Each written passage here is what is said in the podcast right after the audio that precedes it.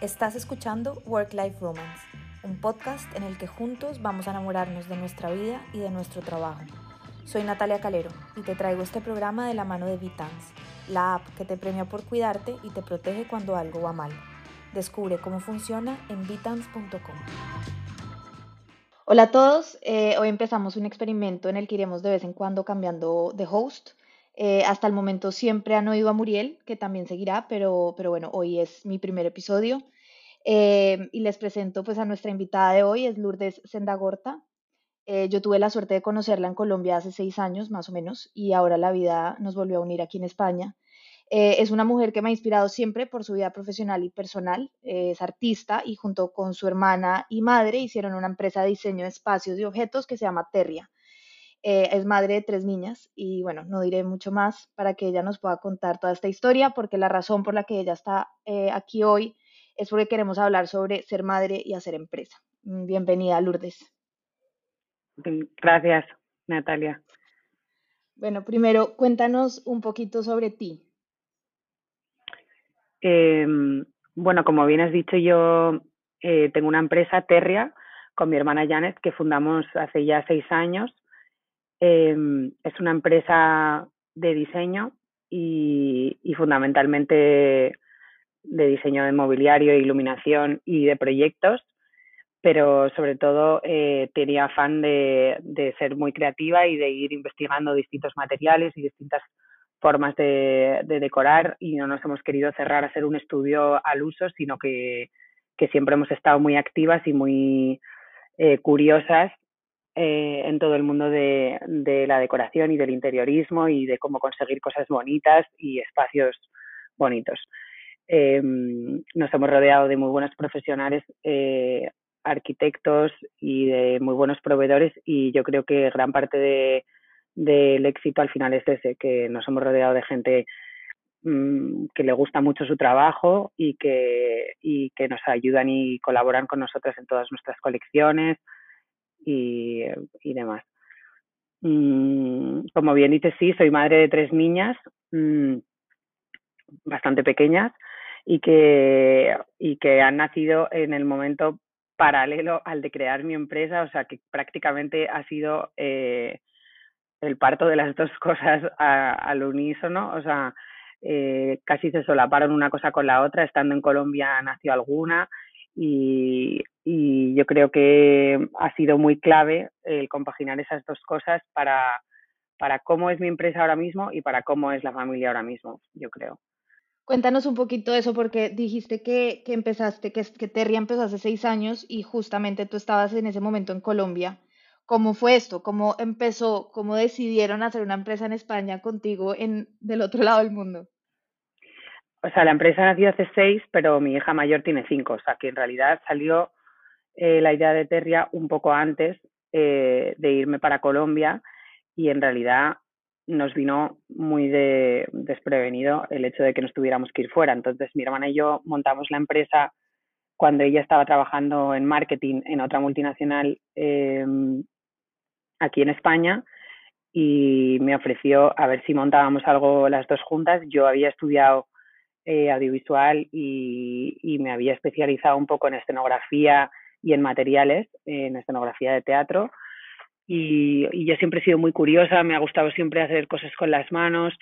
Mm, no tengo una vocación de artista individual, sino que me gustaba hacer cosas en equipo y trabajar con más gente y es por eso que al final decidimos montar eh, Terria, que es una empresa de diseño y de, pues eso, de distintos acabados, de investigar con materiales y, al final hemos acabado haciendo piezas de mobiliario, iluminación, eh, quién sabe si el día de mañana de algún otro objeto, pero la cuestión es que montamos Terria eh, antes de que yo me fuera a Colombia y cuando llevábamos rodados nueve meses y la idea ya se empezaba como a materializar, eh, a mi marido le destinaron fuera y nos tuvimos que ir a Colombia a vivir, con lo cual al final pues eh, fue un poco chafe o un poco susto al principio porque al final la parte creativa de Terria era yo y la, y, la otra parte súper importante y fundamental para Terria, que era la de asentar todas las bases, que esas ideas se convirtieran en algo real que pudiéramos mm, construir, vender, etcétera, era mi hermana Janet. Y mm, con lo cual Terria pues tomó otro, otra dimensión distinta y es que nos dio tiempo a pensar muchas ideas desde allí. Yo desde Colombia trabajaba más despacio, pero al final la parte creativa se fue gestando eh, como con más solidez desde allí, porque yo es verdad que a la práctica no podía ejecutar, por así decir, tantas cosas desde allí, pero sí podía pensar. Entonces, al final eh, me dio tiempo a diseñar muchas colecciones, a diseñar muchas ideas, a darle muchas vueltas a las cosas, que yo creo que es fundamental eh, o, a nosotros nos ha resultado fundamental porque de, ahí todavía sigo con coletazos de ideas que tuve en esa época. Y, yo creo que también en las empresas que se dedican a diseñar hay una parte importante mm, de la gente que es creativa que lo que necesitas es tiempo, o sea, tiempo y los tiempos en los que piensas las ideas mm, casi nunca coinciden con los tiempos en los que lo puedes ejecutar, porque es que son siempre cosas para allá. Nosotras ahora, por ejemplo, lanzamos dos colecciones eh, al año potentes y dos colecciones cápsula, por así decir. Dos colecciones de cosas que permanecen y dos colecciones de cosas que vendemos un tiempo y que, por así decir, son exclusivas y se acaban. Y, y eso mm, te genera al final mucha presión a la hora de tener que estar diseñando todo el rato. Entonces, cuando tú no estás tranquilo, cuando tú no estás mm, no sé, o sea, creo que también es importante eh, tener capacidad como de, de, pensar las ideas bien, de estar relajado, de, de, poder inspirarte con otras cosas. Y yo creo que en Colombia eso ha sido una parte fundamental a la hora de montar Terria. Y es que empezó siendo una cosa negativa el hecho de que yo no estuviera aquí, pero a la vez yo creo que a la larga ha sido una cosa muy positiva. Y es que nos ha dado tiempo a investigar mmm, materiales diferentes, nos dio tiempo a investigar a mí eh, muchas cosas del país donde yo estaba. Eh, había muchísima artesanía allí y me traje muchas ideas de cosas que podíamos luego eh, montar aquí. Claro, o sea, ustedes empezaron a trabajar remoto antes del COVID, como tuvieron esa experiencia de trabajo remoto con hijos en la casa, o sea, como tremendo. Cuenta, cuenta un poco ese, ese proceso de remoto, sin que la gente además mm. no trabajara remoto. En esa época no, el concepto no, no era como hoy en día.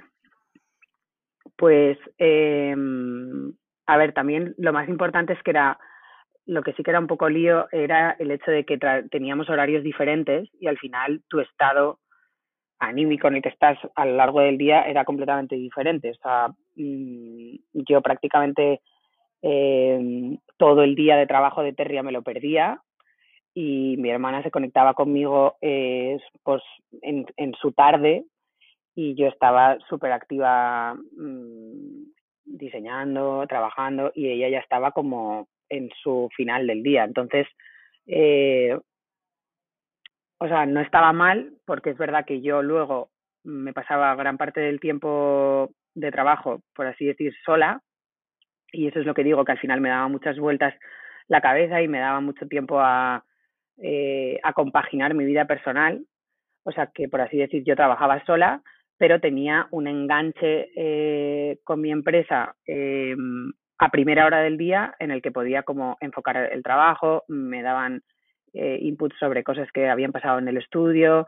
Entonces, es verdad que el teletrabajo, por así decir, sí, empezó desde el principio cuando, cuando yo estaba allí y, y más o menos nos organizamos. O sea, yo creo que eh, a mí hay una parte del teletrabajo que ahora lo vivimos aquí en Terria, eh, que me parece muy bueno, pero a la vez eh, siento que en empresas pequeñas hay muchas cosas que se pierden.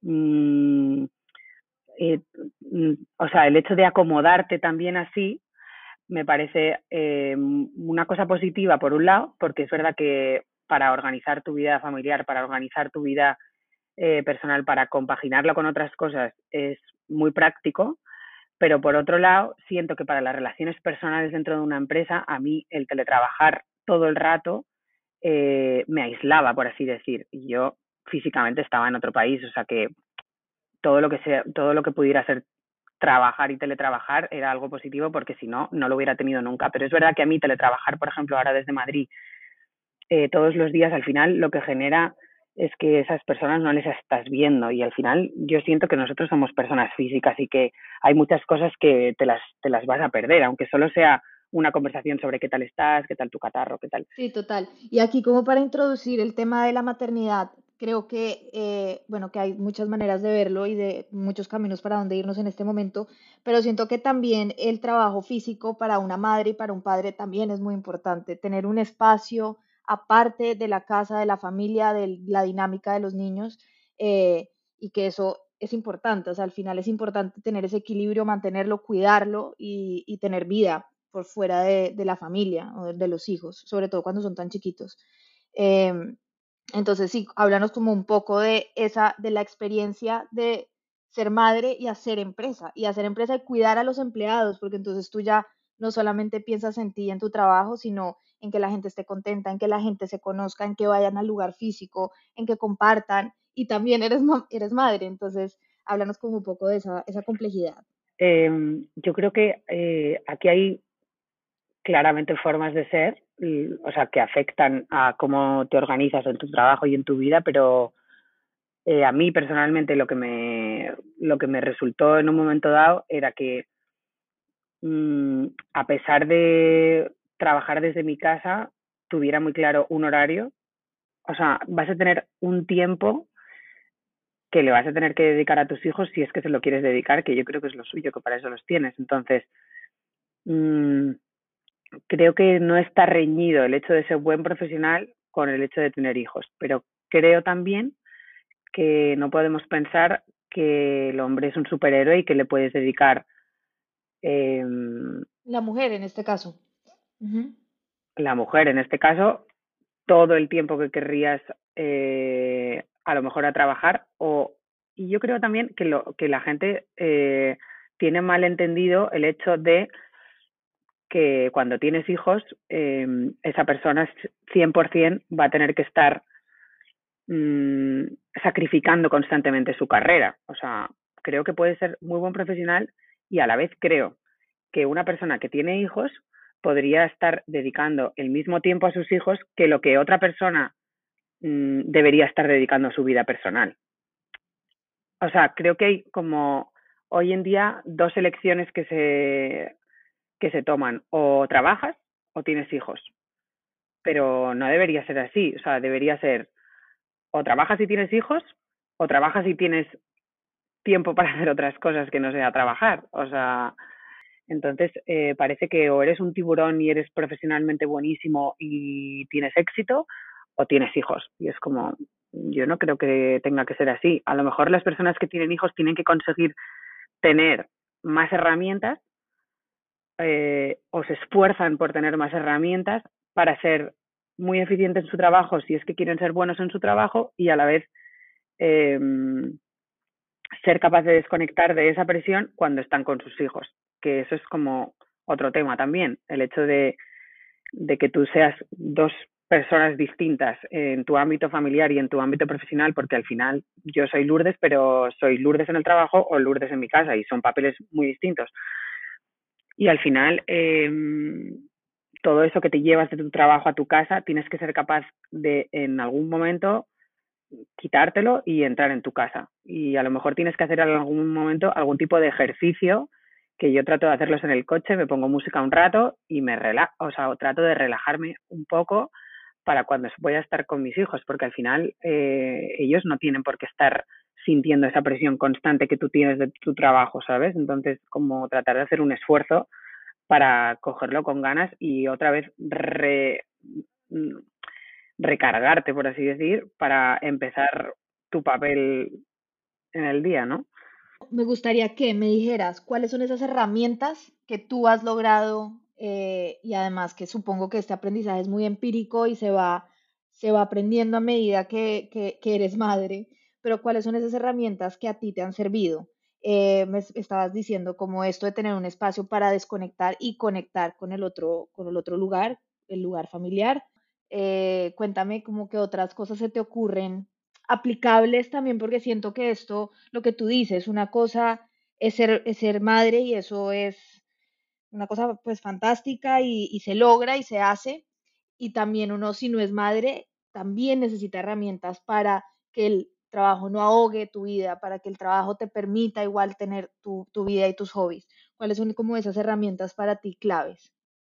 La clave un poco es eh, eh, no querer abarcar tampoco todo y, no tratar, o sea, creo que también nos ponemos mucha presión a nosotros mismos en, en pensar que, que, tenemos que ser eh, perfectos, somos muy autoexigentes en, en, que, en que todo esté bien.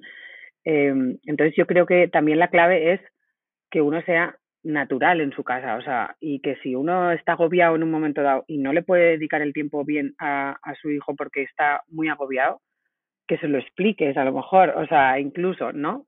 Y que hasta que consigas relajarte y te tomes un café tranquila o te tomes una tila y puedas estar con tus hijos después del colegio, pues que a lo mejor se lo cuentes en plan, no, sí, es que estoy un poco agobiado, sin más, no me lo tengas en cuenta, o sea, como tratar también de conectar con tus hijos de forma que ellos entiendan. Yo creo que eh, cada uno se tiene que organizar como, como pueda, pero creo que tampoco puede uno estar fustigándose todo el rato y pensando que si no llegas a todo eh, eres peor madre o peor. Yo creo que hay que tratar también de tirar de las herramientas que uno necesita. En mi caso, por ejemplo, mmm, de las personas que tengo cerca y que me puedan ayudar en un momento dado, pero yo sobre todo lo que trato es de que cuando voy a estar con eh, mis hijas en un momento dado, pues tratar de estar al 100% o, o, o si no lo estoy, que no pase nada y que no me agobie y, y, eso y que se lo explique, en plan estoy agobiada con el trabajo. A lo mejor creo que también es súper importante que a pesar de que seas madre y a pesar de que tengas un trabajo, también tengas un espacio para ti que puedas dedicar a estar como en otro contexto. Y ese espacio puede ser irte un ratito a hacer deporte o, o cocinar un rato. A mí me relaja un montón cocinar, me encanta cocinar y a lo mejor entre semana en algún momento dado pues me pongo a cocinar un rato con mis hijas o yo sola o lo que sea porque necesito también como tener mi espacio o mi espacio para relajarme, ¿sabes? Y yo creo que eso hoy en día la gente dedica muy poco tiempo a un hobby o a algo que no sea trabajar.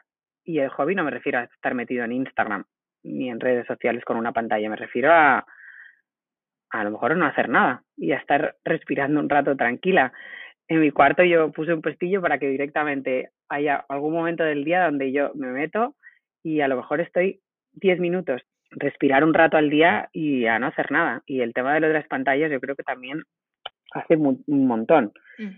Eh, estando en casa con las niñas, a mí me ha llegado a pasar que me digan y me y, y, y me entraron casi ganas de llorar porque me dijo una de mis hijas, pero mamá, deja el móvil. Entonces, eh, tenía toda la razón, porque es que el móvil al final lo usamos para todo, lo usamos para trabajar, lo usamos para distraernos, lo usamos para, eh, para ver las noticias. Entonces, eh, creo que el tema del móvil y los niños, por ejemplo, mmm, hay, hay que procurar como cortarlo por lo sano porque al final tú le estás dedicando el tiempo a tus hijos con un móvil entre medias y siempre va a ser muy raro, o sea, siempre va a ser muy distante, siempre va a ser a medias, siempre el niño se va a poner a tu lado a ver el móvil en plan que estás viendo, porque en el fondo no le estás dedicando. Entonces, yo creo que el tema del móvil eh, y de estar en casa mucho tiempo con tu móvil y con tus hijos a la vez, hay que procurar, y soy la primera que me cuesta un montón, ¿eh? Todo el tiempo estar priorizando y estar como tomando esas decisiones eh, que, que, cambian el día y al final cada día, eh, cada día pues hace la vida. Entonces, sí, creo que eso es clave, eso es clave. Siempre tener muy en cuenta que la decisión que tomes va a cambiar de alguna manera tu relación con tus hijos, tu relación con el trabajo, tu presencia en, en cada uno y el impacto, ¿no? y yo creo que también como sería bueno como generar unas costumbres, porque al final eh, el hecho de tener que estar tan conectado con el teléfono que necesitas 24 horas estar accesible, no creo que tendría que ser, o sea, si hay algún gente y te van a llamar, te llaman, pero si no es urgente y no te llaman, no estés escribiendo tú, ¿qué tal? ¿Qué ha pasado? Eh, o sí, o si quieres hacerlo, hazlo, pero lo que digo es que entonces no digas que no te da tiempo a desconectar, porque tienes unas horas en el día eh, que te están llevando a poder desconectar y tú no estás queriendo desconectar porque no quieres y al final son decisiones que nosotros mismos tomamos. Entonces yo creo que eh, te va comiendo la tostada y, y, y, sin quererlo te ves hasta las 10 de la noche conectada con el teléfono, con cosas del trabajo y sin poder mentalmente desconectar. Tengas hijos o no los tengas. O sea, eso es lo que yo digo, ¿no? Que al final eh, tus hijos hay muchas veces que por fuerza mayor te hacen desconectar porque te están requiriendo mucha atención. Pero a la vez el estar con el teléfono entre medias ahí, mmm, creo que, que no estás como, no sé, con la misma capacidad, ni con el...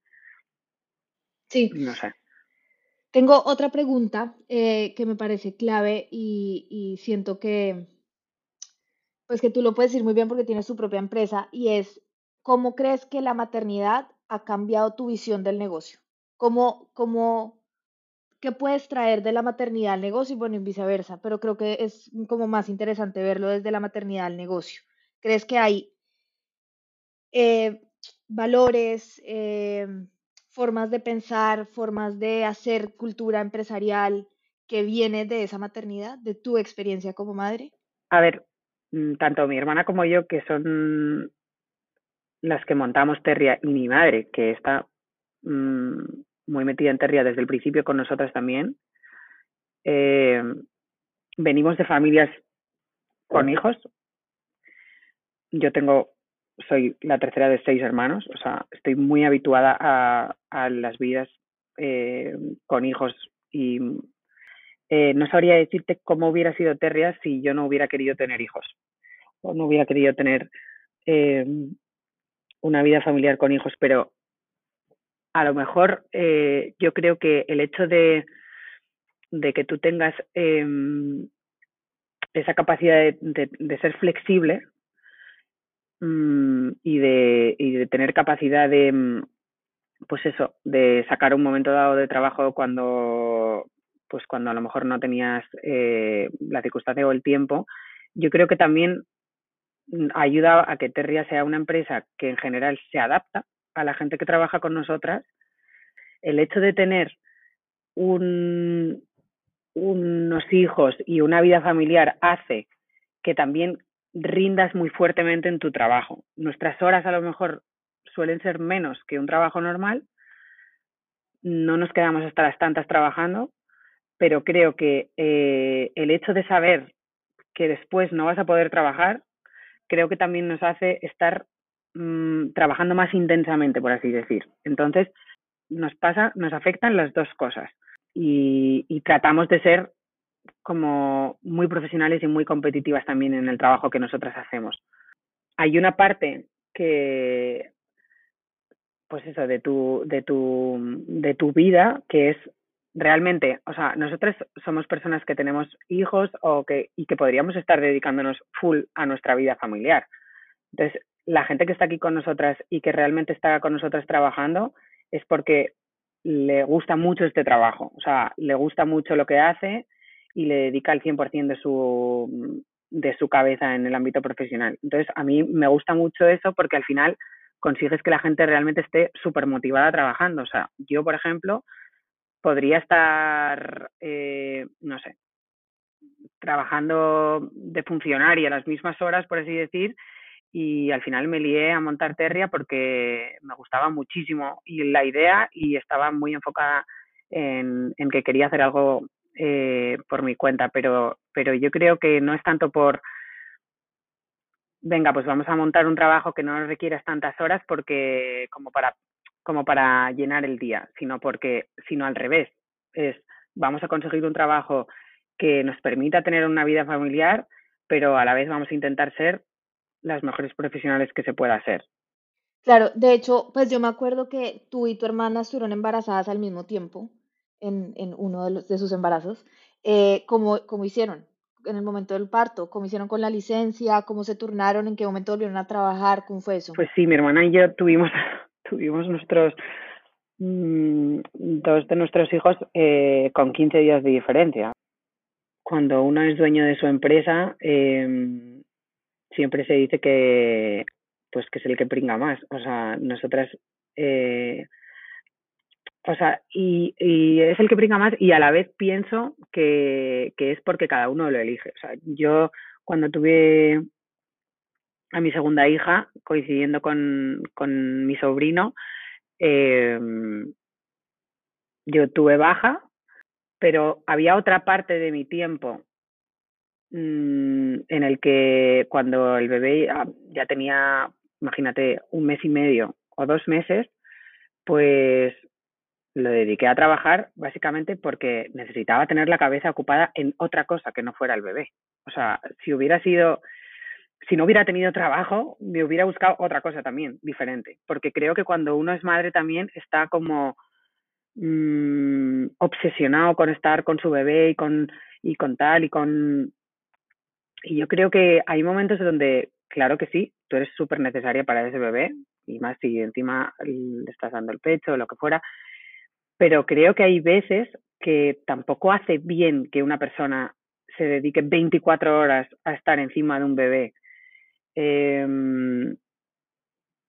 para empezar, no es sano para esa persona, o sea, creo yo, desde mi punto de vista, o sea, mmm, y que va a haber un punto donde estás tan cansado, tan reconcentrado, o sea, de no tener ese bebé a de repente tenerlo y de no tener que dedicar todo ese tiempo a un bebé a tener que dedicarle 24 horas al día, yo creo que te cambia tanto eh, tu forma de hacer que llega a un punto donde es como, pues eso, y si encima el bebé duerme mal, si encima el bebé empieza a comer mal, o sea, creo que las madres hay un momento dado donde hay veces como que tendrían que pedir ayuda a alguien eh, y no lo hacen como por, por, un, por, por un orgullo de no tengo que ser yo porque soy súper necesaria para mi bebé. Claro que eres necesaria, pero creo que hay veces que el que otra persona le dé un biberón al bebé no le va a pasar nada porque otra persona le dé un biberón y tú te relajes un ratito.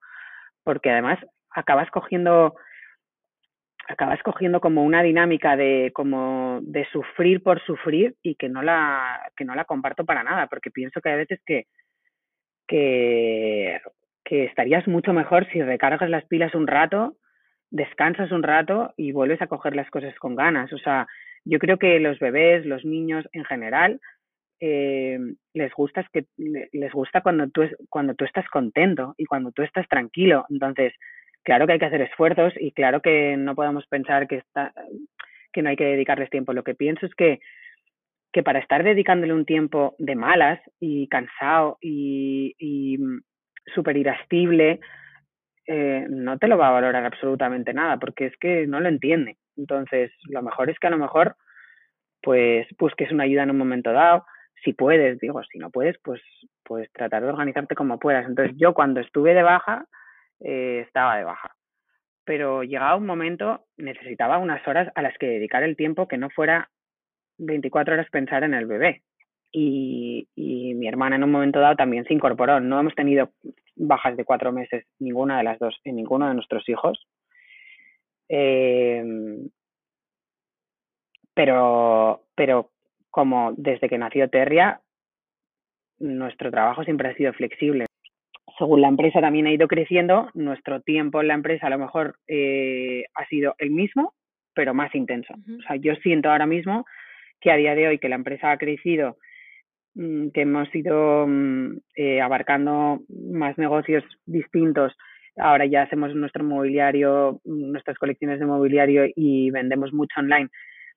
Eh, siento que, que mi trabajo se ha reconvertido un poco, sigo dedicándome a la parte creativa, pero a lo mejor el trabajo que hago es como más intenso y de mayor responsabilidad. Las, tengo que tomar más decisiones en un tiempo más corto, pero sigo trabajando hasta el mismo momento del día, por así decir. Y yo creo que esa es un poco la clave. O sea, la clave es que tú vayas creciendo profesionalmente, pero que sigas teniendo claro que trabajas hasta un límite del día y lo que no se ha hecho se, va a hacer el día siguiente, si puedes. Claro, claro. No, me, me gusta de hecho como ya terminar este tema aquí, porque, porque al final pues cada persona tiene su propia experiencia trabajando en la maternidad, eh, eh, con su pareja, con su familia, como las dinámicas que cada persona tiene, eh, sí, en su familia.